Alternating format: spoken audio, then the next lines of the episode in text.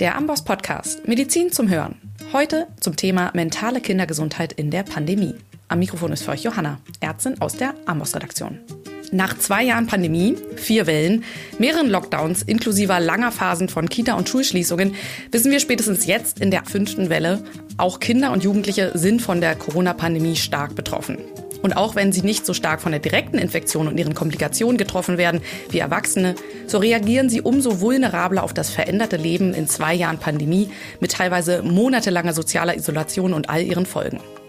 Wir haben lange versäumt, auf diese Gruppe zu schauen und es wird immer wichtiger, sie nun endlich in den Fokus zu nehmen. Denn selbst wenn die Pandemie bald vorbei wäre, beziehungsweise wir in eine endemische Situation übergehen sollten, so kommt das wirkliche Ausmaß der mentalen Belastung für Kinder, Jugendliche und ihre Familien erst noch auf uns zu. Deswegen sagt auch mein heutiger Gast, dass wir unbedingt einen Recovery Plan für Kinder, Jugendliche und ihre Familien brauchen. Denn nicht jede Familie wird ohne Hilfe hier wieder herauskommen und sich erholen können. Professor Jörg Fegert ist ärztlicher Direktor der Kinder- und Jugendpsychiatrie an der Uniklinik Ulm und neben Vorstandstätigkeiten in diversen Stiftungen und Vereinen betreffend der Kindergesundheit ist er unter anderem auch Vorsitzender des Wissenschaftlichen Beirats für Familienfragen am Bundesministerium für Familie, Senioren, Frauen und Jugend. Herzlich willkommen, Herr Professor Fegert. Ja, Frau Tilner, ich freue mich. Herr Professor Fegert, die Bedürfnisse von Kindern und Jugendlichen wurden ja lange, lange in dieser Pandemie ja fast übersehen. Die Lockdown-Zeiten, wo über lange Zeit flächendeckend Schulen und Kitas geschlossen waren, waren besonders hart für diese Gruppe, aber damals herrschte dafür einfach noch ein blinder Fleck seitens der Politik. Aus den Folgen hat man nun für diesen Winter gelernt, Schul- und Kitaschließungen unbedingt zu vermeiden. Zu welchem Preis und mit oder ohne welche weiteren Maßnahmen, das ist nochmal eine ganz andere Frage. Die Realität sieht auf jeden Fall so aus, dass Omikron gerade durchläuft und es in kaum einer Kita nicht zu Schließungen kommt. Kinder müssen in Kontaktquarantäne, in Isolation und sitzen daher mal wieder mit ihren Eltern alleine zu Hause. Das Problem wiederholt sich also. Deswegen lassen Sie uns doch zunächst einmal angucken, was wir aus der Pandemie bisher und den Lockdowns lernen konnten. Was ist an der Situation für Kinder und Jugendliche so schwierig? Wodurch entsteht bei ihnen der Stress? Ja, vielleicht fangen wir mal beim Medizinischen an. Äh, und gehen dann mehr zum allgemeingesellschaftlichen. Beim Medizinischen würde ich zunächst mal sagen, wir haben lange in den Diskussionen den Fehler gehabt, dass man äh, Infektionsrisiko und Entwicklungsrisiko gegeneinander ausspielt.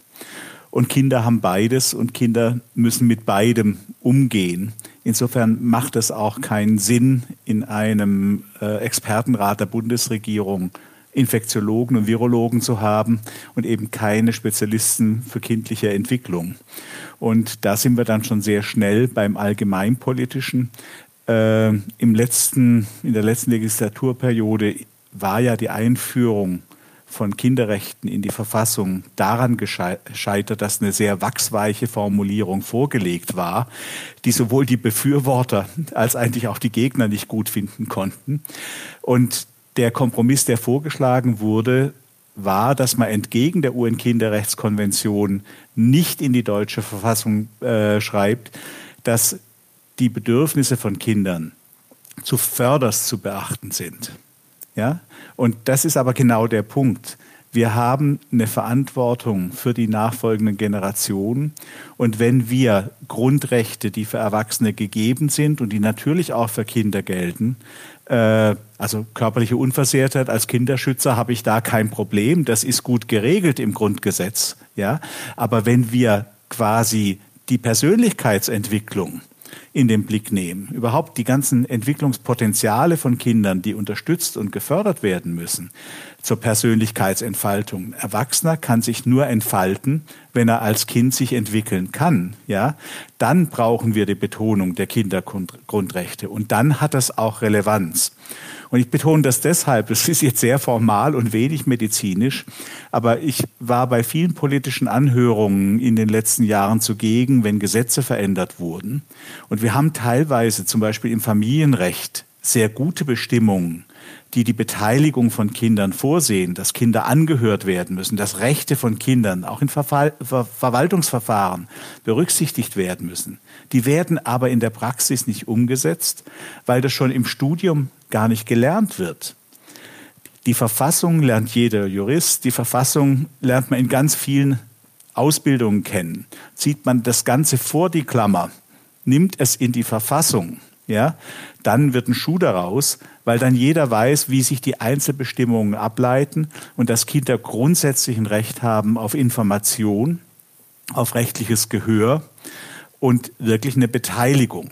Ja, und das müssen wir uns in der Medizin dann auch immer wieder ganz klar vor Augen halten, weil in der Alltagspraxis heißt das, dass wir viele Dinge, wenn sich Eltern Sorgen machen, mit den Eltern besprechen. Die Kinder sitzen dabei und stellen auf Durchzug, hören gar nicht richtig zu.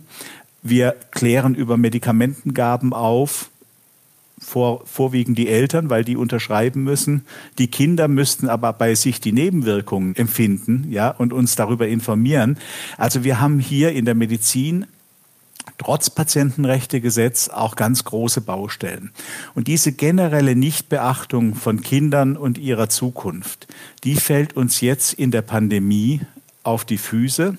Und der zweite Punkt ist, dass wir irgendwie nicht Krise können. Diese Forderung, dass wir so einen Aufhol, einen Recovery Plan brauchen. Wir haben das deshalb so genannt in unserem Papier der Europäischen Fachgesellschaft für Kinder- und Jugendpsychiatrie, äh, deren Präsident ich dann in der nächsten Wahlperiode sein darf. Ich bin da schon gewählt, äh, weil wir angespielt haben auf den Marshallplan, der Deutschland nach dem Krieg quasi äh, aus der Krise herausgeführt hat, weil wir sagten, da braucht es eigentlich ein riesiges Investitionsvolumen. Der Marshallplan heißt im Alltagsgebrauch so, viele erinnern sich vielleicht auch gar nicht daran, das war ein riesiges äh, Investitionsprogramm, äh, um Deutschland quasi wieder funktionsfähig zu machen. Ähm, der hieß Recovery Plan, also Erholungsplan. Und das ist das, was wir für Kinder und Jugendliche brauchen. Und dabei, denke ich, müssen wir beachten, dass wir weg von der Gießkanne müssen. Bisher waren die Reaktionen häufig so, dass man allen Familien irgendwie 100 Euro gibt. Äh, ist ja auch letztes Jahr passiert. Für diejenigen, die besser gestellt sind, ist das, geht das unbemerkt vorbei. Und für diejenigen, bei denen wirklich Not ist, ist das nur ein Tropfen auf den heißen Stein.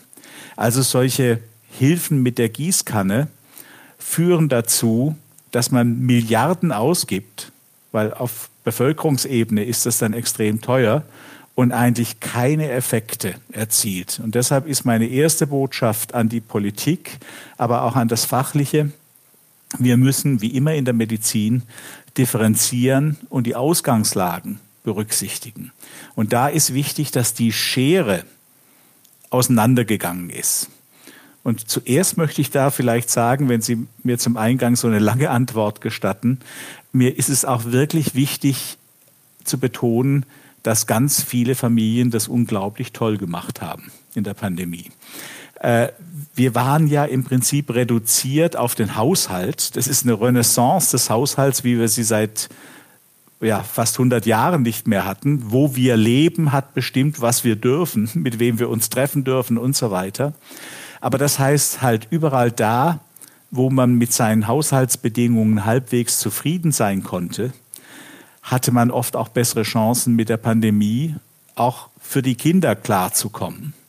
Und überall da, wo man schon vorher Belastungen hatte oder die Haushaltsbedingungen sehr, sehr schwierig waren, ja, da haben sich die Risiken verstärkt. Und da ist mir das Konzept von One Health, was die WHO betont, äh, ein sehr wichtiges. Und ich glaube, wir müssen das auf übertragen auf One Mental Health oder One Mental Child Health, weil bisher wird es ja sehr stark diskutiert, was macht der Zusammenhang zwischen Umwelt, die Tatsache, dass die Städte sich ausbreiten und dadurch Zoonosen sich verbreiten können. Das ist natürlich der Anlass jetzt in der Pandemie, ja. Aber es bestimmt natürlich auch die Lebensqualität von Kindern ob ich einen Park habe, ob ich in, in einem Reihenhäuschen lebe und einen Garten hinterm Haus habe und auch in der Pandemie mal raus kann und an den Sandkasten kann oder nicht.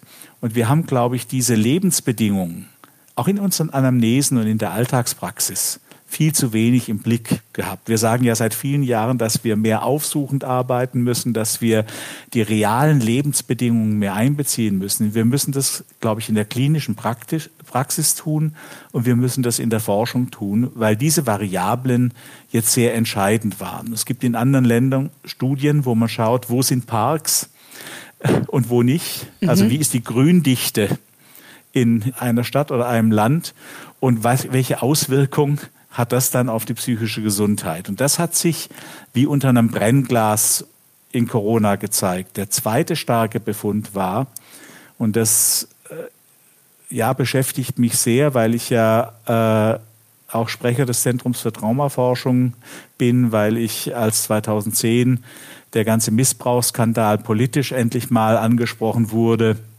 auch der Begleitforscher für die Bundesregierung war. Äh, wir sehen unter dem Stress von Corona, dass die Personen, die in ihrem eigenen Leben belastende Kindheitsereignisse hatten, in der jetzigen Situation mehr unter Stress geraten. Also Eltern, die sich eigentlich sehr gut arrangiert haben mit ihren Vorerfahrungen, die auch ein stabiles soziales Netz haben, werden jetzt in der Phase, wo das dann wieder labiler wird, ja, mhm. geraten deutlich mehr unter Stress und klagen auch darüber, dass sie genervt über die Kinder sind, dass sie vielleicht mal dazu neigen, dass ihnen die Hand ausrutscht und so weiter. Das heißt, die Corona-Krise ist auch ein Challenge in Bezug auf transgenerationale Weitergabe von Belastungen und zeigt uns jetzt nach vorne gedacht auch, dass wir nicht diesen Spruch, der mich wirklich aufregt, von einer verlorenen Generation oder Generation Corona äh, äh, akzeptieren dürfen, sondern da sind wir wieder bei den Kindergrundrechten.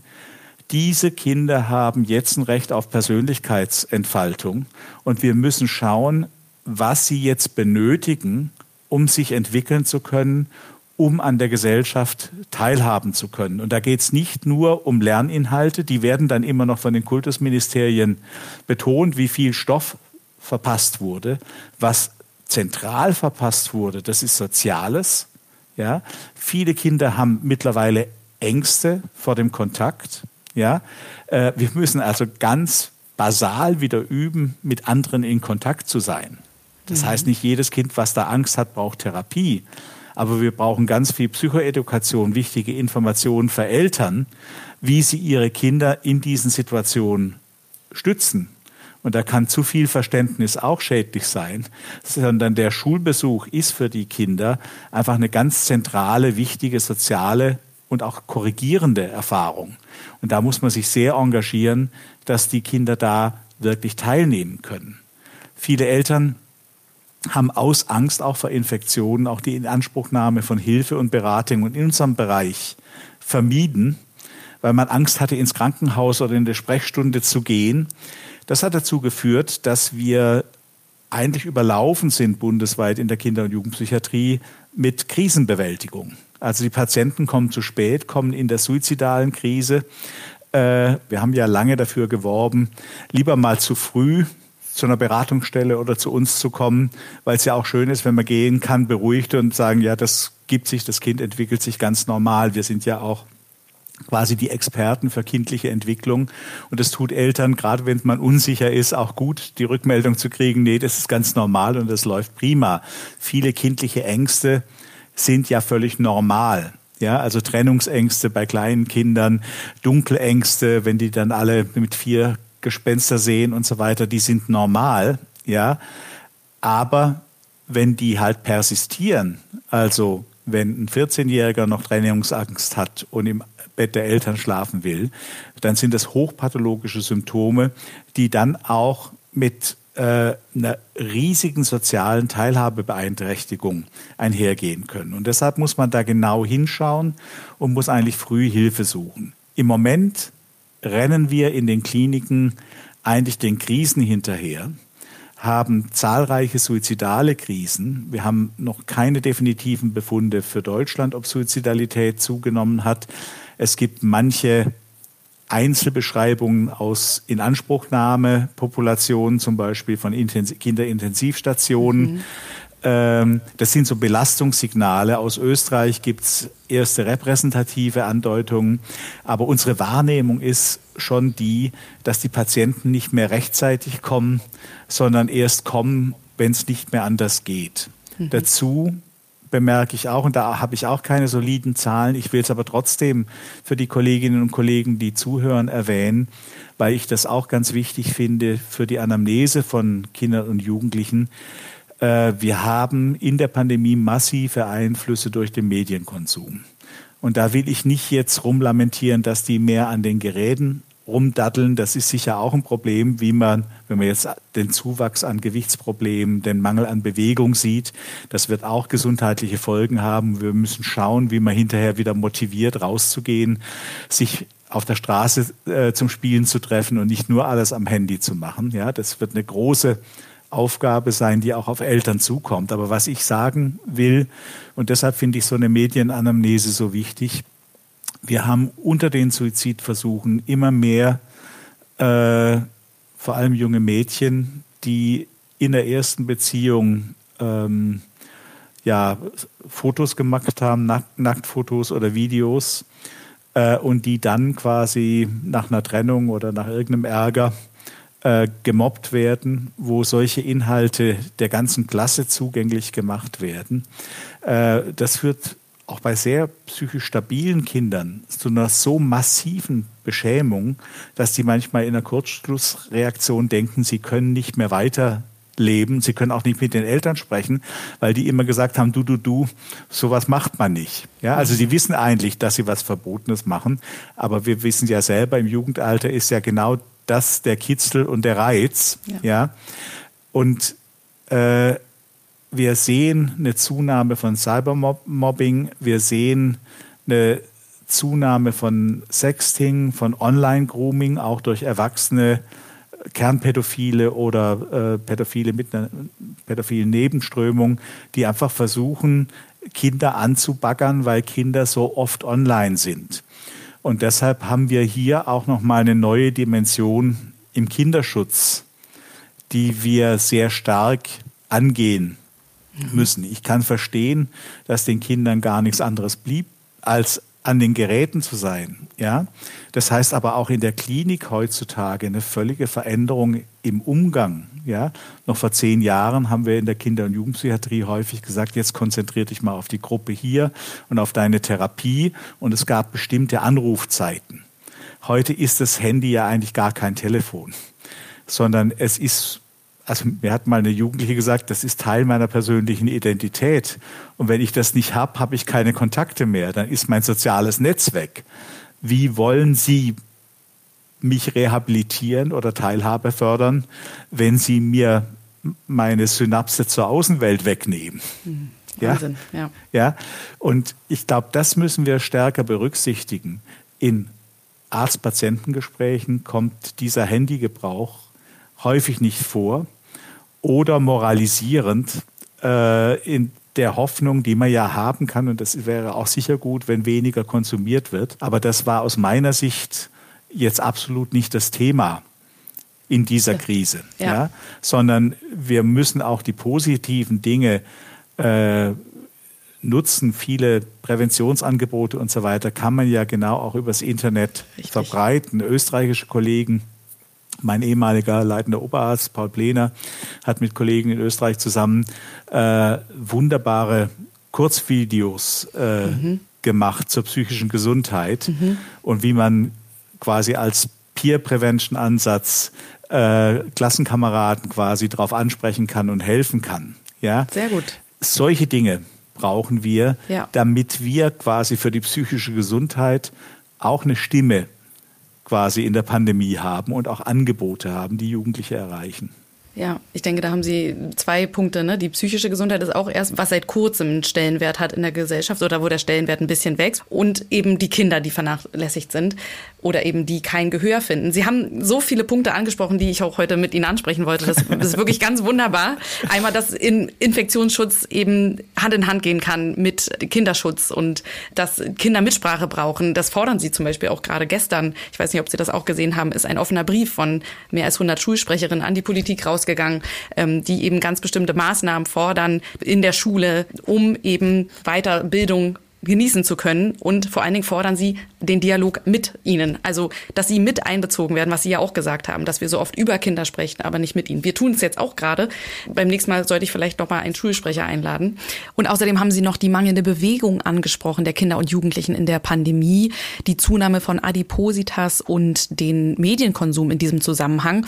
Und das sind alles so wichtige Punkte. Und da wir heute nicht auf alle eingehen können, hier der Hinweis an die interessierten HörerInnen, wenn ihr euch für dieses Thema interessiert, gibt es im Amboss Blog dazu einen Artikel unter go.amboss.com slash adipositas-pandemie.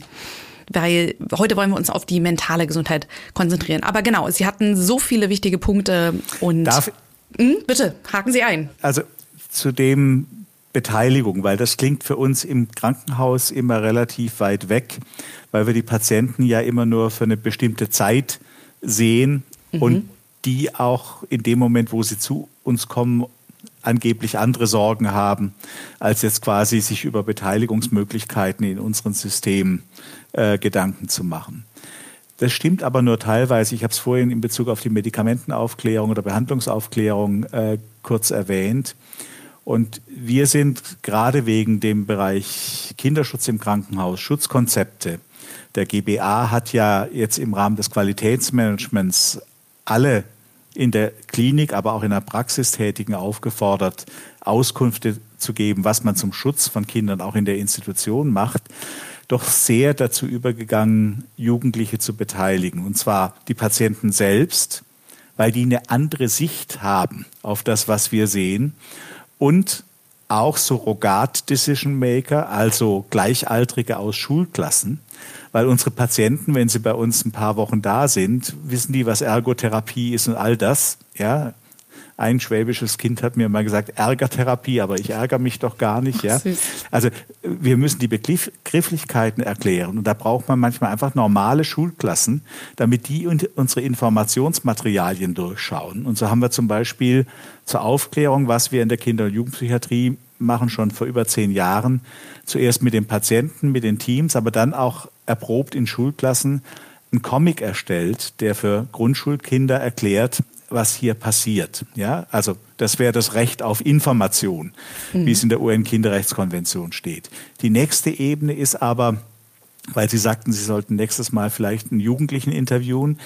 Die Jugendlichen sehen die Situation anders. Als wir hier in der Klinik über Schutzkonzepte geredet haben, haben die Jugendlichen mal so als Einstieg in die Diskussion eine Landkarte unserer Klinik gezeichnet und haben mit Farben beschrieben, wo sie sich sicher und wohl fühlen, wo so Ampelgelb man aufpassen muss und wo rot ist, was gefährlich ist. Und es gibt natürlich das Dienstzimmer, wo man vielleicht auch mal eine Spritze kriegen kann und so. Das ist nicht so positiv besetzt. Aber auf der Landkarte war zu meinem Erstaunen als Klinikdirektor auch die Tanke in der Nachbarschaft und ein Rewe-Laden. Äh, in meiner Sicht hat das mit meiner Verantwortung überhaupt nichts zu tun. Was sagen die Jugendliche? Die Tanke ist erst, der erste Ort, wo wir raus können, wenn wir wieder raus dürfen. Da können wir unser Taschengeld ausgeben. Das ist gefährlich, weil da auch die erwachsenenpsychiatrischen Patienten stehen, Alkohol trinken und uns Zigaretten anbieten, vielleicht die Mädchen begrapschen. Ähm, wir können erwischt werden, weil sich die Ärzte dort eine Pizza holen. Äh, also ist die Tanke ein zentraler Ort, den ich nicht im Blick hatte. Ich habe dann mhm. zum ersten Mal ein Gespräch mit dem Pächter von der Tankstelle geführt. Ja? Wahnsinn. Und das ist also jetzt ein sehr banales, praktisches Beispiel, aber das zeigt einfach, dass der Blick der Kinder und Jugendlichen auf die gleichen Fragen ja, ja. uns andere Perspektiven eröffnet. Und deshalb, wenn wir die in der Behandlung erreichen wollen, mhm müssen wir sie einbeziehen. Und gerade bei Corona, um jetzt auf das Hauptthema mhm. wieder zurückzukommen, ist es besonders wichtig, weil sich die Perspektive so völlig verändert hat. Wir haben so einen Grundgruf, dass es uns allen jetzt wirklich langt. Ne? Mhm.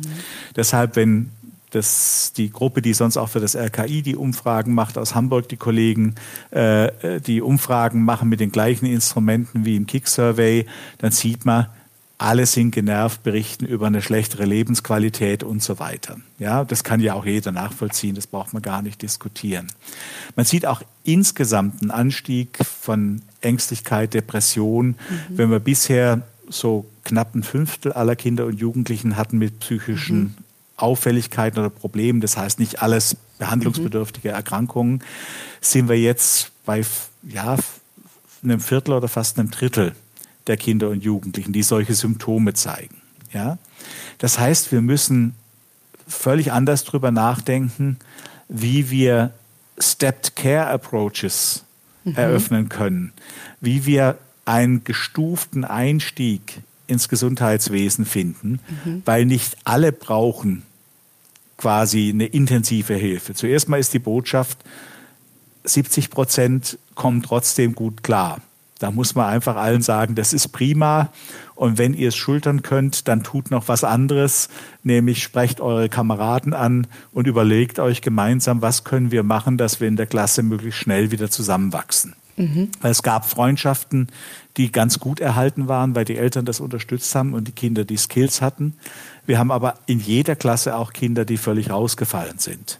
Ja, dazu gehören leider auch die Kinder, die wir betreuen oder Kinder mit Mehrfachbehinderungen, die zum Beispiel für die Inklusion auf Schulbegleitung angewiesen sind, die oft dann nicht mehr stattgefunden hat. Ja, ja also alle sozialen Inklusions-Support-Systeme, ja, die man gerade auch in den sozialpädiatrischen Zentren gut kennt und wo wir in den letzten Jahren viele Fortschritte gemacht haben, sind jetzt in diesem Stress kollabiert. Wir haben eine Studie gemacht zur Schulbegleitung in Baden-Württemberg. Mhm. Und die hoch engagierten Schulbegleiter haben die Beziehungen aufrechterhalten, obwohl sie kein Geld mehr bekommen haben. Ja? Weil das System gedacht hat, wenn keine Schule da ist, brauche ich auch keine Begleitung. Wie wenn das ein Taxifahrer wäre. Ja? Was da ja hilft bei der Inklusion, ist die Beziehung und der Einsatz. Ja? Und dass man diese Kinder wieder mit reinnimmt. Das ist total wichtig. Ja. Dass man Ängste niederschwellig versucht anzugehen, indem man nicht nachgibt. Das mhm. Problem ist ja heute, wenn ein Kind Ihnen am Morgen sagt, mir ist ein bisschen schlecht oder meint, es hat Fieber, was man bei Angst auch meint. Mhm. Ja. Mhm. Oder Bauchschmerzen. Äh, ja, dann wird das Kind im Moment automatisch äh, zu Hause gelassen. Ja. Also die Ich bin krank Karte Zieht funktioniert ja. Genau, zieht gerade sehr ja. gut, funktioniert wunderbar bei Schulvermeidung. Das ist aus Kinder- und Jugendpsychiatrischer und psychotherapeutischer Sicht eine Katastrophe. Ja? Also wir haben bei den Kindern, die ja massive Probleme im Sinne einer Trennungsangststörung haben, das immer so gemacht, wenn wir die zum Beispiel teilstationär behandeln, dass wir, wenn solche Sachen geklagt werden, dass die Kinder trotzdem kommen müssen, wir dann eine Blutsenkung machen oder so und das mhm. auf der Basis objektiver Befunde diskutieren, mhm. dann gehen die Schmerzen auch ganz schnell weg. Das kann man in der Masse jetzt nicht machen. Ja. Und da braucht es, sage ich mal, auch wieder eine neue Balance bei Eltern zwischen Infektionsschutz, also was muss ich alles vermeiden, mhm. äh, damit mein Kind sich nicht ansteckt und nicht andere ansteckt und einer gewissen ihr Nachdruck. Schulbesuch und regelmäßiger Schulbesuch ist auch wichtig. Ja. ja? Und da würde ich sagen, je mehr Angst Eltern wahrnehmen bei dem Kind, mhm. desto mehr Klarheit braucht es auf der Seite. Ja. ja. Und je ungestümer die Kinder sind, desto mehr muss man sich um den Infektionsschutz kümmern. Ja. Genau. Wobei, das ist ja auch so ein Punkt, ich glaube, viele Eltern oder Familien fühlen sich damit ja auch so alleingelassen, auch von der Politik, weil die Entscheidungen so auf sie abgewälzt werden. Das fängt eben bei Infektionsschutz an und Impfung, wo es eine schwammige Empfehlung seitens der STIKO gibt äh, zur Impfung bei Kindern bei individuellem Wunsch. Das heißt, auch hier dürfen Eltern wieder selber alleine überlegen. Oder jetzt, wenn die Präsenzpflicht ausgesetzt wird, genau dieses Szenario, was Sie jetzt gerade beschrieben haben. Habe ich jetzt einen Schulvermeider, der aber schon ein Problem hat, wo die Angst zu viel ist? Sollte ich ihn jetzt dazu animieren, zur Schule zu gehen oder nicht? Schicke ich ihn in eine Durchseuchung? Ich habe ja auch Angst als, als Mutter oder als Vater um mein Kind. Ähm, ich glaube, dass viele Familien damit gerade so überfordert sind und alleingelassen, dass sie eben diese Entscheidungen selber treffen müssen und ja die Politik quasi hier äh, einen Schritt zurück macht. Man könnte es natürlich auch positiv werten, dass äh, Familien selber entscheiden dürfen. Ähm, aber da Sie auch in Ihrer ersten Antwort die Psychoedukation von Eltern angesprochen haben, über einfach gesunde Kinderentwicklung und gesundes Verhalten von Kindern und Jugendlichen im Aufwachsen, wäre hier halt meine Frage, was, was denken Sie, was würden Sie sich wünschen von der Politik, der Gesellschaft, von uns Ärzten, dass die Familie von ihrem Stellenwert mehr gesehen wird oder mehr Priorität eingeräumt wird und an welcher Stelle sollte die Psychoedukation von wem durchgeführt werden? Also ich denke, Psychoedukation ist eine klare heilberufliche Aufgabe. Äh, und wir haben ja auch ein Präventionsgesetz, aber es gelingt uns in so einer Krisensituation keine klare Krisenkommunikation. Ja? Äh, das sieht man auch am Scheitern quasi der Impfkampagne, die ja viele erreicht hat, aber viele auch nicht. Ich glaube, hier haben wir eine riesige Baustelle im Gesundheitswesen in Deutschland allgemein. Und das gilt auch nochmal gerade für Kinder und Jugendliche spezifisch. Ich fand es zum Beispiel, wir arbeiten hier eng mit dem Jugendamt zusammen und das Jugendamt Ulm hat anonymes Impfen für Jugendliche organisiert. Weil gerade hier im Schwäbischen haben wir natürlich auch äh, viele historische Impfgegner, die schon immer äh, im Kontext Anthroposophie und so weiter Impfungen abgelehnt haben. Und das ist in manchen Familien so ein Konflikt geworden, dass die Jugendlichen einfach sagen, ich will mich impfen lassen, aber ich will nicht, dass meine Eltern das wissen, weil sonst gibt es Zopf zu Hause. Also wir müssen die Jugendlichen da, wo sie die Tragweite der Entscheidung absehen können, so ist ja die rechtliche Regelung, ja, auch als einwilligungsfähig beachten und sie mit Informationen versehen, dass sie selbst ihre Entscheidungen treffen können. Die Familie ist in unserer Verfassung in Artikel 6 sehr stark geschützt. Das hat damit zu tun, dass Deutschland ja mehrere diktatorische Regime gekannt hat, die massiv in die Familie eingegriffen haben. Deshalb würde ich Ihnen da auch widersprechen. Ich will mir keine STIKO äh, oder ich will schon gar kein China, was den Leuten ganz klar sagt, was zu machen ist. Ja, die STIKO hat eine Befundlage zu bewerten und die STIKO hat, finde ich, gegen starken Gegenwind und Druck aus der Politik hier auch Kurs gehalten und hat so gehandelt, wie sie immer handelt in ihren Empfehlungen. Ja? Und Artikel 6 sagt, dass diese Entscheidungen das natürliche und privilegierte Recht und die Pflicht der Eltern sind. Gerade aus der Erfahrung, die wir mit den diktatorischen Regimen hatten. Und dann kommt der Nachsatz, darüber wacht die staatliche Gemeinschaft. Wenn Eltern jetzt quasi völlig abgedriftet sind äh, und Entscheidungen zum Schaden des Kindes treffen, dann müssen wir natürlich auch gucken, wie wir da ein Bein in die Tür bekommen. Und wir, besonders stark sehen wir das im Moment in Trennungs- und Scheidungsfamilien, wo der eine Elternteil die Impfung will und der andere Elternteil nicht und wo es dann beim Familiengericht landet. Und selbst da ist es so, dass das Familiengericht das nicht für die Eltern entscheidet.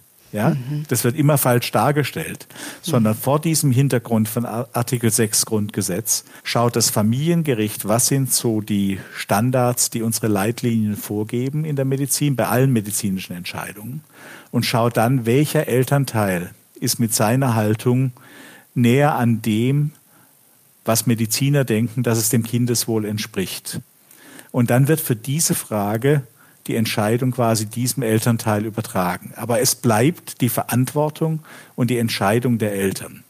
Also wir kommen nicht raus, indem quasi der Staat uns das abnimmt und sagt, heute wird geimpft, morgen ist Schule, sondern das bleibt im Nahverhältnis der Familie zu entscheiden. Aber wir müssen Eltern die Informationen an die Hand geben. Dazu gehört auch, dass bis auf wenige Ausnahmen halt eine Corona-Infektion bei kleineren Kindern nicht sehr belastend ist und so wie wir es heute wissen, wir wissen noch nicht viel über Long-Covid bei Kindern, auch keine gravierenden Langzeitfolgen haben. Also dass die Angst, ich muss jetzt unbedingt die Infektion vermeiden, ja, vielleicht nicht begründet ist und das, was man im Kontakt in der Zeit versäumt, natürlich auch ein Gut ist, was dagegen abgewogen werden muss.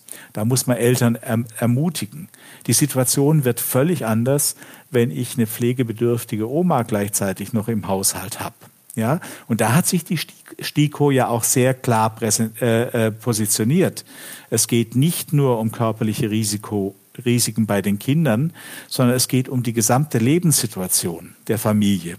Und als Vorsitzender vom Familienbeirat muss ich schon auch sagen, das hat mich an der Politik sehr stark geärgert, dass man auch in den ersten Phasen der Pandemie die zu Hause gepflegten Familienangehörigen, die Älteren, völlig vergessen hatte. Man hat ständig über die Heime diskutiert und hat auch gesehen, was für eine Katastrophe das war, wie viele Leute da reihenweise angesteckt haben. Aber die meisten Menschen werden in Familien gepflegt. Und in diesen Familien kommen dann auch mehrere Generationen miteinander zusammen. Und ich kann, muss dann wie im Heim eigentlich alle schützen und alle impfen. Ja, mhm.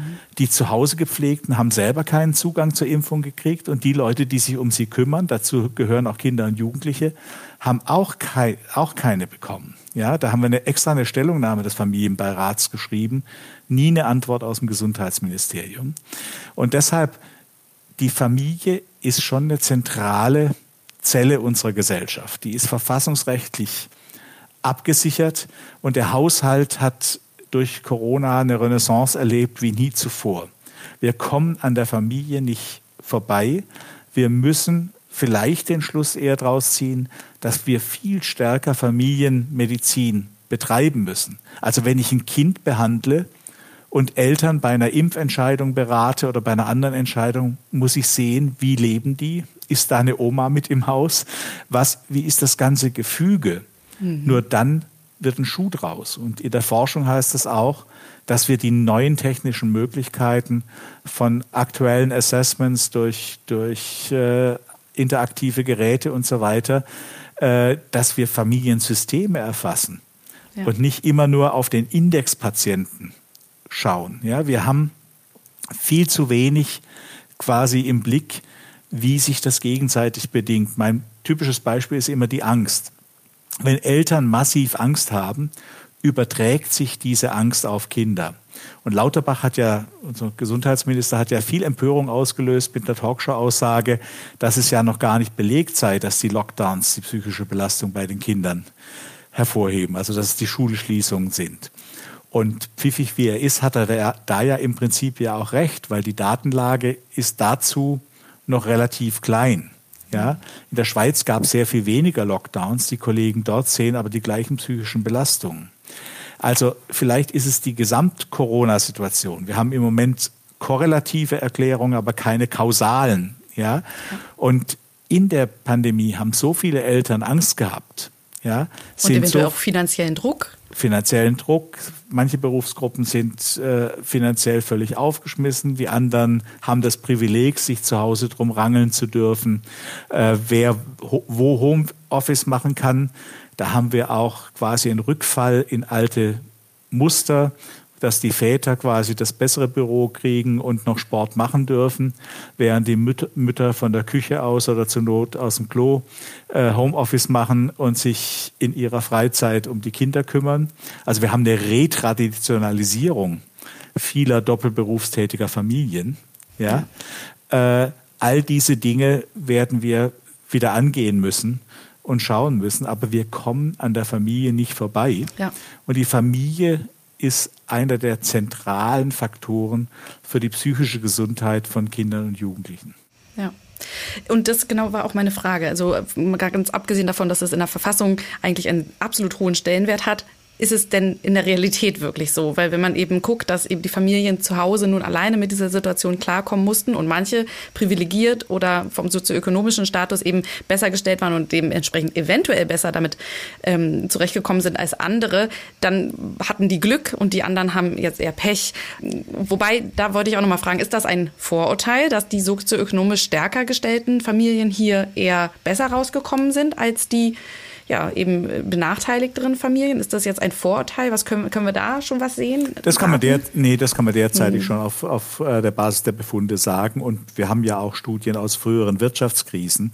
Äh, und da gibt es einen starken Zusammenhang mit der wirtschaftlichen Belastung, dem Stress, der dann in Familien entsteht. Auch die Wohnsituation ist ganz, ganz logisch äh, äh, mit dem Stress verbunden. Wenn Sie sehen, wie die Energiepreise jetzt steigen und wie die Not in vielen armen Familien steigt, dann ist ein klarer Zusammenhang mit Armut. Deshalb muss man auch im Koalitionsvertrag der Ampelkoalition absolut begrüßen, dass die endlich diese vielfältigen Transfers äh, zugunsten von Kindern abschaffen und eine gemeinsame Kindergrundsicherung gegen Kinderarmut einführen wollen. Das ist ein Riesenprojekt, ja, äh, aber das ist politisch absolut richtig, weil gerade diese Eltern weder die Zeit noch die Skills haben, um tausend Anträge zu stellen, ja, sondern das muss quasi zentral gebündelt werden und das ist ein ganz wichtiges Vorhaben. Also Armut ist hier äh, ein sehr, sehr wichtiger Faktor. Wir wissen, dass Armut äh, mit der kognitiven Entwicklung, mit äh, der körperlichen Entwicklung, mit der Kindergesundheit zusammenhängt. Es ist ja schlimm, dass wir sagen müssen, dass man eigentlich, wenn man den Zahnstatus mit sechs Jahren sieht, vorhersagen kann, welchen Schulabschluss ein Kind mhm. machen wird. Ja, also gerade in der frühen Phase ist Kindergesundheit und äh, ja, Bildungsentwicklung und Bildungschancen, Teilhabechancen von Kindern ganz eng mhm. miteinander verbunden. Mhm. Und das müssen wir, glaube ich, äh, insgesamt wieder sehr, sehr viel stärker in den Blick nehmen. Und ja dann unbedingt ja auch präventiv. Das ist ja eine Phase, wie Sie sagen, dann kommen die schon, das ist zu spät. Mit sechs äh, sieht dann der Zahnarzt das erste Mal, oh, hier könnte es ähm, zu einer Vernachlässigung gekommen sein. Dann ist es eigentlich schon getan und in wichtige Entwicklungsjahre für auch die, die mentale, soziale Funktionsweise oder das Selbstbewusstsein, Selbstvertrauen entwickeln der Kinder. Das ist ja, die Basis legt sich ja gerade in diesen ersten Jahren. Da müsste ja viel mehr präventiv mit den Eltern gearbeitet werden. Ist da Raum für in unserer unserer, ja, in unserer Gesundheitsversorgung? Können wir das irgendwo einbauen? Teilweise. Also zuerst ist es wirklich auch wichtig, die, die Zahnärzte zu erreichen beim Thema Dental Neglect. Dass das mitgedacht wird und dass das mit zur ethischen ärztlichen Verantwortung gehört, wenn ich sowas sehe, eine Nuckelflaschenkaries und, und so weiter, dass ich da reagiere. Ja, und dass ich da den äh, Paragraph 4 KKG, mhm. also vom Bundeskinderschutzgesetz, kenne äh, und dass ich weiß, dass ich hier eine Meldung ans Jugendamt machen kann, ohne dass ich die ärztliche Schweigepflicht brechen mhm. tue. Ja? Mhm. Es ist eine Befugnisnorm. Ich bin als Angehöriger eines Heilberufs, der eigentlich unter Schweigepflicht steht, befugt, wenn ich mit meinen Mitteln nicht mehr weiterhelfen kann, wie soll das der Zahnarzt machen, wenn es um massive Vernachlässigung geht, ja, dann bin ich befugt, eine Mitteilung an das Jugendamt zu machen. Ja, das ist in weiten Kreisen in der Medizin immer noch nicht bekannt, obwohl wir Stimmt. das Gesetz seit vielen, vielen Jahren haben. Also auch da sind wir wieder bei den Aufklärungspflichten, bei den Informationspflichten. Bei der Prävention, die Sie angesprochen haben, finde ich, geht es ganz stark darum, dass wir von den Kampagnen und der Faltblättchenprävention wegkommen. Gut gemeint ist eben nicht gut gemacht und wir müssen hier es endlich mal schaffen, gut evaluierte Programme in die Breite zu bringen und nicht an jeder Stelle, in jeder Kommune das Rad wieder neu zu erfinden. Ja, da wäre weniger manchmal absolut mehr. Und unser großes Problem ist, wir sind ja ein relativ reiches Land, deshalb wird eigentlich viel in Modellprojekte investiert. Aber wir schaffen es nicht, quasi die Spreu vom Weizen zu trennen und dann das Scaling up, die Dinge, die funktionieren, auch in die Breite zu bringen und zu evaluieren. Und das gilt für verschiedene Bereiche äh, der Prävention. Ich habe mal für die Europäische Sucht- und Drogenbehörde eine Übersicht gemacht für indizierte Prävention bei Jugendlichen, die so beginnen, zu konsumieren. Im Moment auch ein interessantes Thema, wenn wir die Legalisierung von Cannabis planen. Ja. Und da gab es in Europa relativ wenige empirische Studien, die die Wirksamkeit von Programmen nachgewiesen haben. Alle äh, Studien, die das hatten, waren genderspezifisch, weil die Motivation zu konsumieren bei Jungs und Mädchen in der Regel völlig unterschiedlich ist. Bei Mädchen Angstabbau bei ersten Kontakten in der Party, mhm. Ja. Äh, bei Jungs äh, Enthemmung und Zudröhnen sehr viel mit Aktivitäten verbunden, ja. Mhm. Also äh, man will damit ein ganz unterschiedliches Problem handeln. Traumatische Genese äh, muss berücksichtigt werden. All das war in der Literatur bekannt. Wir haben dann alle europäischen staatlichen Präventionsstellen, also in Deutschland BZGA und so weiter, angefragt. Die effektiven Programme waren alle nicht bekannt. Mhm. Und die Dinge, auf die hingewiesen wird, waren irgendwelche selbstgestrickte Sachen aus dem Wahlkreis einer Bundesdrogenbeauftragten oder irgendwas. Also das ist so wenig evidenzbasiert, wie wir in der Medizin sagen würden, ja, dass es nicht reicht, immer wenn man quasi alle Dinge in der Klinik unter Dach und Fach hat, äh, bei Sonntagsreden oder jetzt bei einem Podcast zu sagen, wir brauchen auch mehr Prävention. Ja. Sondern um Prävention richtig zu machen, brauchen wir medizinische Wissenschaft, brauchen wir Empirie, brauchen wir Trials, brauchen wir äh, auch künstliche Intelligenz, um das in großen Samples äh, zu überprüfen. Und ich bin extrem glücklich, jetzt kommt ein bisschen ein Werbeblock, aber äh, die Landesregierung Baden-Württemberg, das Wissenschaftsministerium, hat hier im Haus schon viel angestoßen. Wir haben zuerst die Chance gekriegt, das erste Kompetenzzentrum Kinderschutz äh, in der Medizin bundesweit äh, hier zu haben, haben damit die bundesweite Kinderschutzhotline einführen können. Das steht im Koalitionsvertrag, dass die jetzt verstetigt werden soll. Die WHO hat das als Leuchtturmbeispiel für die europäische äh, Region in der medizinischen Prävention im Kinderschutz hervorgehoben. Und jetzt hat das Land sich entschieden, äh, ein Präventionsnetzwerk in der Hochschulmedizin in Baden-Württemberg zu machen. Und wir sind, wen wundert's, für den äh, Präventionsschwerpunkt psychische Gesundheit äh, zuständig und nehmen da als wissenschaftlichen Ausgangspunkt die frühen Kindheitsbelastungen, also genau das, worüber wir reden, äh, in ihrer Bedeutung für die lebenslange Gesundheitsentwicklung die ja quasi durch das Modell von Herrn Felitti äh, mit den Adverse Childhood Experiences mhm. sehr, sehr gut unter, untersucht ist. Und da haben wir die ganzen Themen, die wir jetzt angesprochen haben, Entwicklungsverzögerungen, Kontakte, Ängste, dann Entwicklung der Persönlichkeit, die Risiken mit Sucht, Essverhalten, wenig Bewegung, wo dann quasi schon die Folgen der frühen Belastungen dazu führen, dass sich somatisch Dinge niederschlagen und verfestigen, die zu über metabolisches Syndrom zum Beispiel und so weiter zu manifesten körperlichen Belastungen führen, sodass man heute sagen kann, dass die Personen, die vier und mehr Kindheitsbelastungen hatten, ein deutlich höheres Risiko haben, später als Erwachsene krank zu sein, an den Volkskrankheiten, die wir haben, zu leiden oder auch sogar früher zu sterben. Hm. Ja? Also da sind wir ganz klar bei den Nachhaltigkeitszielen der Vereinten ja. Nationen und deshalb ist Prävention, sag ich mal, zu ernst, als dass man sie quasi Faltblättchen und Sonntagssprüchen überlässt. Genau, deswegen habe ich es angesprochen, weil wenn Sie auch von dem Gerichtsbeispiel erzählen, dann da, da klingelt es ja, das ist ja viel zu spät. Wir wollen ja nicht, dass alle erst im Gericht davon erfahren, was jetzt gut für die Gesundheit ihres Kindes gewesen wäre und was nicht. Ähm, genau. Wenn Sie die Adverse Life Events ansprechen, auch das Wort Trauma hatten Sie vorher mal angesprochen. Kann man denn das Pandemie-Erleben sagen, dass das für viele Kinder ein traumatisches Erlebnis sein wird, wenn man so nach ein paar Jahren zurückschaut? Nee, da würde ich mich dagegen wehren. Und mhm. zwar gerade als Traumaforscher, mhm. weil wir ja sehr klare Definitionen von Traumata und auch von Komplextraumata jetzt in der neuen ECD-11 haben und schon immer hatten. Und das sind wirklich Ereignisse, die uns in einer Weise bedrohen, wo wir quasi nicht reagieren können. Biologisch haben wir ja im Prinzip den Fluchtreflex oder den Kampfreflex auf solche äh, massiv bedrohlichen Situationen. Und Trauma entsteht eigentlich dann, wenn wir quasi nicht reagieren können.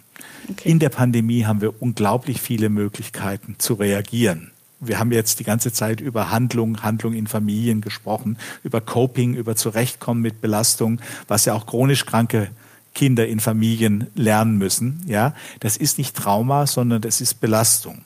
Okay. Aber das Interessante, der interessante Befund, und deshalb ist es für Traumaforscher jetzt eine wichtige Phase, ist, dass die Menschen, die Traumata erlebt haben, die zum Beispiel über Jahre in ihrer Kindheit sexuell missbraucht wurden, jetzt unter der Belastung stärker dekompensieren. Ja, weil sie natürlich auch weniger Bezüge und Unterstützung in der eigenen Familie haben. Wer hält Kontakt zu Eltern, die einen missbraucht haben? Damit fallen Großeltern als Kinderbetreuung weg. Ja, man ist mehr auf soziale Angebote und soziale Kontakte angewiesen, auch in der Selbsthilfearbeit. All das hat in der, in der Pandemie nicht funktioniert. Ja, und das ist das, was ich meine, wenn ich sage, die Schere ist auseinandergegangen. Ja. ja, es ist eine Belastung für uns alle, aber diese Belastung wirkt sich ganz unterschiedlich aus und das hat sehr viel damit zu tun, wie man in die Pandemie reingegangen ist. Ja? Mhm. Unter welchen Voraussetzungen, mit welchem Rucksack an eigener Biografie man in die Pandemie gegangen ist. Aber ich halte überhaupt nichts davon, alles Trauma zu nennen. Ja? Diese Bagatellisierung des Trauma Begriffs, ja, also heute hat mir einer den Vogel gezeigt, ich bin traumatisiert und so weiter. Ja, das Nein, nein. Genau. Das hilft auch dem Betroffenen nicht. Nicht alles ist Trauma. Ja. Wir haben schwere Traumata und da hat unsere Gesellschaft sich lange versündigt, diese Belastungen nicht anzuerkennen. Wir haben mhm. letzte Woche das Gutachten äh, aus München gehabt über die Missbrauchssituation im Erzbistum München und Freising und so weiter. Diese Betroffenen, mit denen ich viel gearbeitet habe, bundesweit, ja, die warten seit vielen, vielen Jahren, dass im sozialen Entschädigungsrecht und so weiter ihre berechtigten Forderungen auf Anerkennung wirklich mal wahrgenommen werden. Und deshalb, ich reserviere den Begriff Trauma wirklich für das, wie es auch wissenschaftlich definiert ist und in den klassischen Klassifikationsschemata eingeordnet wird. Super, sehr gut, dass Sie das nochmal für uns hier einordnen. Und äh, zu diesem Punkt sind wir auch noch gar nicht gekommen. Sie haben ihn jetzt zum ersten Mal angesprochen, Kindesmissbrauch und Gewalt an Kindern. Sie haben jetzt gerade die Kinder angesprochen, die das bereits erlebt haben und jetzt in eine kritische Situation mit der Pandemie kommen, wo sie wenig soziale Unterstützung haben. Ähm, wie sieht es denn allgemein aus? Hat die Pandemie dazu geführt, dass es auch zu mehr Kindesmissbrauch und Gewalt an Kindern gekommen ist? Also zum Teil wird man das erst später merken, weil zum Beispiel sexuell missbrauchte Kinder sich am meisten in der Schule anvertrauen, Klassenkameraden. Also wenn ich die sozialen Verbindungen kappe, dann nehme ich Kindern die Chance, sich Hilfe zu holen. Gleichwohl ist in der Jugendhilfestatistik im letzten Jahr ein Anstieg der Verdachtsfälle auf äh, Kindeswohlgefährdung zu beobachten. Die Meldungen aus der Schule, die die ganzen letzten Jahre immer gestiegen sind, sind runtergegangen. Klar, weil Schule vielerorts nicht stattgefunden hat. Dafür ist die Wahrnehmung in der Nachbarschaft angestiegen. Und das hat dazu geführt, äh, und ich bin froh, dass Sie das Thema ansprechen, dass emotionale Misshandlung stärker wahrgenommen wurde. Das ist auch bei uns in der Inanspruchnahme der medizinischen Kinderschutzhotline ein großes Problem, dass Ärztinnen und Ärzte nach diesem Thema ganz selten fragen. Also wenn ich blauen Flecken habe, dann habe ich differentialdiagnostische Fragen. Wenn ich aber beobachte oder die Sprechstundenhilfe beobachtet, wie Eltern mit einem Kind umgehen, wie ein Kind wirklich in der Familie gemobbt wird, herabgesetzt wird, was für den Selbstwert schrecklich ist und was in Langzeitstudien die gleichen Folgen wie sexueller Missbrauch zeigt, ja, das weiß man seit vielen, vielen Jahren, ja, dann ist das wirklich eine ganz vernachlässigte Misshandlungsform. Und die ist jetzt während der Pandemie offensichtlich in der Nachbarschaft stärker wahrgenommen worden, weil alle zu Hause waren und gemerkt haben, was in der Nachbarfamilie losgeht. Da gab es sehr viel mehr Hinweise. Und ich glaube, das müssen wir in der Medizin auch aufgreifen, dass wir uns diese Wachsamkeit erhalten. Also insgesamt haben wir einen Anstieg in vielen Bundesländern äh, der Abklärungen von Kindeswohlgefährdung und auch bei den sich positiv bestätigenden Fällen haben wir eine Zunahme. Gleichzeitig haben wir in der Jugendhilfestatistik aber eine Abnahme der Hilfen, was nicht daran liegt, dass wir weniger brauchten, sondern dass die Systeme nicht mehr funktioniert haben. Und vielerorts war in unserer Beratungstätigkeit in der Hotline auch ganz schwierig, zu wissen, was funktioniert vor Ort noch oder nicht. Mhm. Also Jugendamt Ulm, ich will mal auch die positiven Beispiele nennen, haben ganz früh eine Quarantäne in Obhutnahme gemacht. Also wenn man Kinder zum Schutz aus der Familie nehmen musste, konnten die in diese Quarantäne in Obhutnahme und nach 14 Tagen dann auf Heime oder Pflegefamilien verteilt werden können. Da funktionierte das System. Ja. Direkt in der Nachbarschaft, in einem anderen Kreis, mhm. War das schon nicht möglich. Mhm. Ja? Und das heißt, deshalb ist es derzeit so schwierig, äh, eine Bilanz zu ziehen. Die Anfragen an der Nummer für Kummer für Kinder sind deutlich nach oben gegangen. Mhm. Auch bei den Frauenhäusern, ja, merkt man die Not. Ja, mhm. aber wir haben eigentlich keine reliablen Statistiken, weil wir ja immer ein riesiges Dunkelfeld haben. Und wenn ich die Ansprechstellen im Hellfeld massiv reduziere, ja, dann nehme ich weniger wahr, ob gleich, obwohl gleichzeitig mehr da ist. Also das ist sicher ein Punkt, den wir sehr stark weiterverfolgen müssen, weil sobald die Kinder wieder in Kontakt mit anderen kommen, dann werden eben Bystander, also Personen aus dem Umfeld, genutzt, um sich mitzuteilen. Und dann müssen wir bereit sein, hier Hilfen anzubieten. Die Tendenz aller Studien zeigt, dass hier ein Anstieg da ist. Frau Njit, die Beauftragte des UN-Generalsekretärs, äh, eine Kinderärztin, mhm. hat ganz klar darauf hingewiesen, dass wir das weltweit unbedingt im Blick behalten müssen, weil eines der Nachhaltigkeitsziele, das Ziel 16.2, heißt ja gewaltfrei aufwachsen. Ja? Und da haben wir durch die Corona-Pandemie einfach nochmal zusätzliche Risiken und zusätzliche Belastungen, weil die normalen Unterstützungssysteme halt nicht so funktioniert haben, wie sie funktionieren sollten. Ja, und zu gewaltfrei aufwachsen sollte man eventuell auch noch hinzufügen, auch psychisch gewaltfrei. Also, dass auch die Gewalt nicht immer nur physischer Natur sein muss, sondern wie Sie gerade sagen, auch emotionale Vernachlässigung ein großes, großes Thema ist. Ja, ich verstehe immer nicht, warum das nicht in die Hirne hinein will. Ja, Wir richtig. haben ja in Deutschland unglaublich lang gestritten, bis wir überhaupt die Einf äh, Einführung der gewaltfreien Erziehung ins bürgerliche Gesetzbuch hatten. Ich war da selbst bei den Anhörungen beteiligt. Die CDU hat das immer wieder äh, eigentlich abgelehnt mit dem Argument, äh, das hat ja eh keine Folgen, wenn ich, wenn ich das verbiete. Äh, und als Symbolpolitik abgetan. Und die rot-grüne Koalition unter Christine Bergmann damals als Familienministerin hat es um die Jahrtausendwende erst eingeführt, als das Verfassungsgericht das zigfach angemahnt hat. Und was mich damals halt wirklich beeindruckt hat, ist zu sagen, das hat keine Wirkung. Wir haben das empirisch untersucht in Repräsentativbefragungen und die Einstellung zu Körperstrafen hat sich nachweislich verändert in Deutschland. Das war auch in Schweden so, nur halt 15 Jahre vorher, weil sie es dort sehr viel früher gemacht haben. Was wir aber nicht haben, ist eine Veränderung der Einstellung in Bezug auf emotionale Gewalt, obwohl die in der Norm schon drinsteht. Ja? Aber das wird immer nicht mitgedacht und das haben wir auch nicht verbreitet. Und diese emotionale Gewalt, äh, es gibt ein wunderbares Buch, oder wunderbar, es ist einfach schlimm und erschütternd, äh, von Autor, der selbst äh, Opfer von emotionaler Kindesmisshandlung war. Das heißt, A Child Named It, weil seine mhm. Mutter hat über ihn eigentlich immer nur als Es gesprochen, vor ihm selbst, ja. Äh, und der schildert das einfach mal aus seiner Perspektive. Wir haben den gerade angesprochen. Ich hoffe, dass wir den im Sommer für unsere Sommerveranstaltung der medizinischen Kinderschutzhotline am Abend für eine Lesung haben werden. Äh, in, in Berlin, weil wir tagsüber natürlich ärztliche Fortbildung machen. Aber sonst konnte man ja in Nicht-Corona-Zeiten dann einfach auch mal zusammenstehen und die Socials fallen ja derzeit weg und Kulturereignisse auch.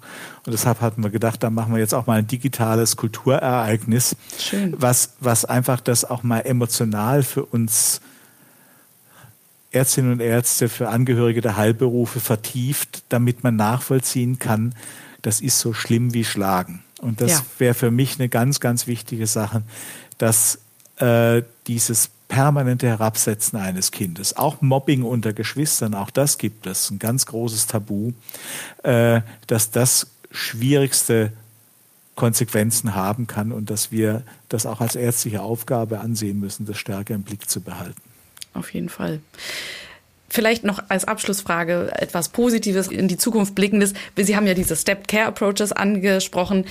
Was würden Sie sich jetzt von ärztlichen Hörern, die zum Beispiel in der Praxis arbeiten oder in der Notaufnahme, also quasi so diese erste Stelle sind, wo eventuell jemand mit gesundheitlichen Problemen auftauchen könnte. Was würden Sie sich von denen wünschen? Sie sind wahrscheinlich weiter oben in der Stufe. Was würden Sie sich für Ihre Landschaft der Kinder- und Jugendpsychiatrischen Kliniken wünschen? Sind Sie personell gut ausgestattet oder ja, was würden Sie sich da wünschen? Das dürfen Sie einen Klinikleiter nie fragen. Die wollen, wollen immer mehr. Äh, das ist ein langes äh, äh, sozialpsychologisch untersuchtes Konstrukt. Institutionen wollen immer größer größer werden. Ich halte das aber für falsch. Äh, wir müssten flexibler werden. Wir bräuchten mehr aufsuchende Angebote. Also ein Ausbau von stationären Angeboten, den kann man fordern. Aber wer weiß, wie lang Krankenhausbau dauert, äh, das wäre eine Hilfe in zehn Jahren. Wir müssen jetzt reagieren. Es gibt stationsäquivalente Behandlung in der Psychiatrie. Wir müssen mehr in die aufsuchende Arbeit kommen. Wir müssen diese Flexibilisierungsinstrumente nutzen. Wir müssen die digitalen Möglichkeiten der Online-Therapie, auch was Positives zum Schluss.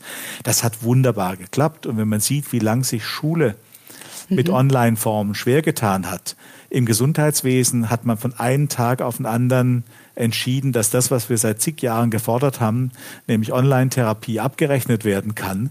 Und dann haben es alle gemacht. Toll. Und natürlich war manches, also eine Einschätzung von Suizidalität online ist halt was sehr, sehr Schwieriges und die muss man selber sehen. Aber viele Beziehungen konnten aufrechterhalten werden und da hat das wirklich funktioniert. Das muss man auch mal sagen. Da war das Gesundheitswesen wirklich klasse und da haben wir Errungenschaften, die wir, wir auch behalten werden. Und wenn wir jetzt runtergehen, was wünsche ich mir vom Hausarzt, vom Kinderarzt als Hausarzt? Wir arbeiten in dem Präventionszentrum sehr stark mit Hausarzt. Äh, Praxen zusammen, weil das sind die Gatekeeper. Äh, und für den Hausarzt ist ja ganz wichtig, zeitschonend vorzugehen. Äh, deshalb der erste Punkt ist, dass man quasi die Sprechstundenhilfen, die Mitarbeitenden äh, ermutigt, ihre Wahrnehmung, was im Wartezimmer abgeht, dem Arzt mitzuteilen.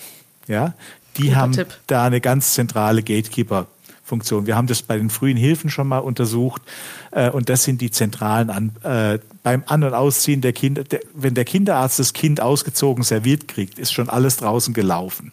Die Beobachtungen sind aber relevant für Erziehungsverhalten. Das zweite ist die klassische What's-up-Question.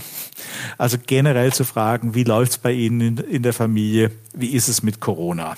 Mhm. Ja, damit man das Thema erlaubt, ja, weil dann kommen auch diese psychischen Belastungen, dann kommen die Sorgen, ja, der Blick auf die gesamte Familie. Ja. Das finde ich sehr wichtig derzeit. Und dann können auch diese Tabuthemen, Kinderschutz und so weiter, vor dem viele niedergelassene Kollegen auch Angst haben, weil sie Zeitfresser sind, ja, dann können die wenigstens nicht so häufig übersehen werden. Ja, perfekt. Das sind sehr gute Tipps, auch sehr praktisch und direkt umsetzbar, wie ich finde. Herr Professor Fegert, wir können über dieses Thema sehr viel reden. Wahrscheinlich müsste man noch mal eine ganz eigene Folge zur Kindesentwicklung allgemein sprechen. Ich bedanke mich ganz herzlich, dass Sie sich die Zeit genommen haben. Ich bedanke mich für die großartige Arbeit, die Sie leisten und ja, wünsche Ihnen auf jeden Fall alles Gute und bleiben Sie gesund. Ja, ganz herzlichen Dank. Ja, und für euch zu Hause habe ich auch noch etwas. Wir konnten natürlich nur ein paar Aspekte dieses unglaublich vielfältigen und komplexen Themas besprechen. Und Herr Professor Fegert hat es angesprochen. Natürlich kommt es auch zu körperlichen Folgen bei den Kindern und Jugendlichen aufgrund der Pandemie. Wie zum Beispiel die Zunahme von Adipositas. Und darum geht es im Amboss Blogartikel dieser Woche. Ihr findet ihn unter go.amboss.com slash adipositas-pandemie. Ich wünsche euch viel Spaß beim Lesen und wir hören uns in zwei Wochen wieder. Ich bedanke mich fürs Zuhören und sage Tschüss, bis zum nächsten Mal. Zum Amboss Blog kommst du unter go.amboss.com slash blog. Alle Infos zum Amboss Podcast und zur Amboss Wissensplattform findest du unter go.amboss.com slash podcast.